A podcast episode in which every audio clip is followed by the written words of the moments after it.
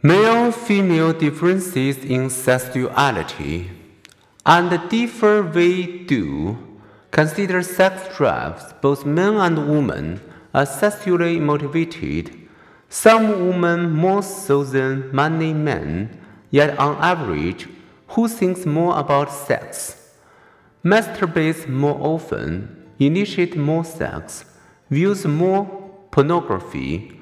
The answers worldwide men, men, men, and men. No surprise then that in one BBC survey of more than 200,000 people in 53 nations, men everywhere more strongly agreed that I have a strong sex drive and it doesn't take much to get me sexually excited. Indeed, with a few exceptions anywhere in the world, reported cross-cultural psychologist Marshall Segall and his colleagues, males are more likely than females to initiate sexual activity. This is the largest sexuality differences between males and females, but there are others. To see if you can predict some of these differences, take the quiz in Table 4.1 on the next page.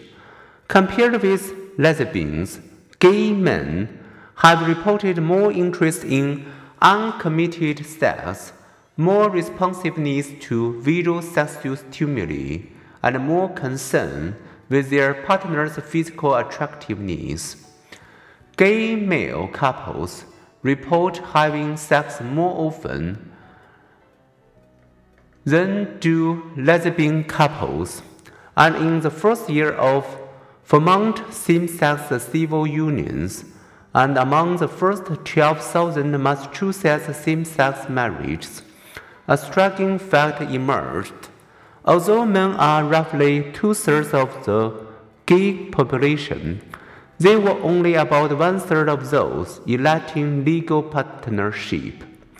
Heterosexual men often misperceive a woman's friendliness as a sexual command.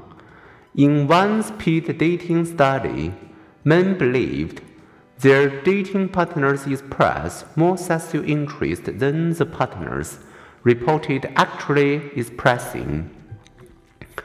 This sexual overperception bias is the strongest among men who require little emotional closeness before intercourse.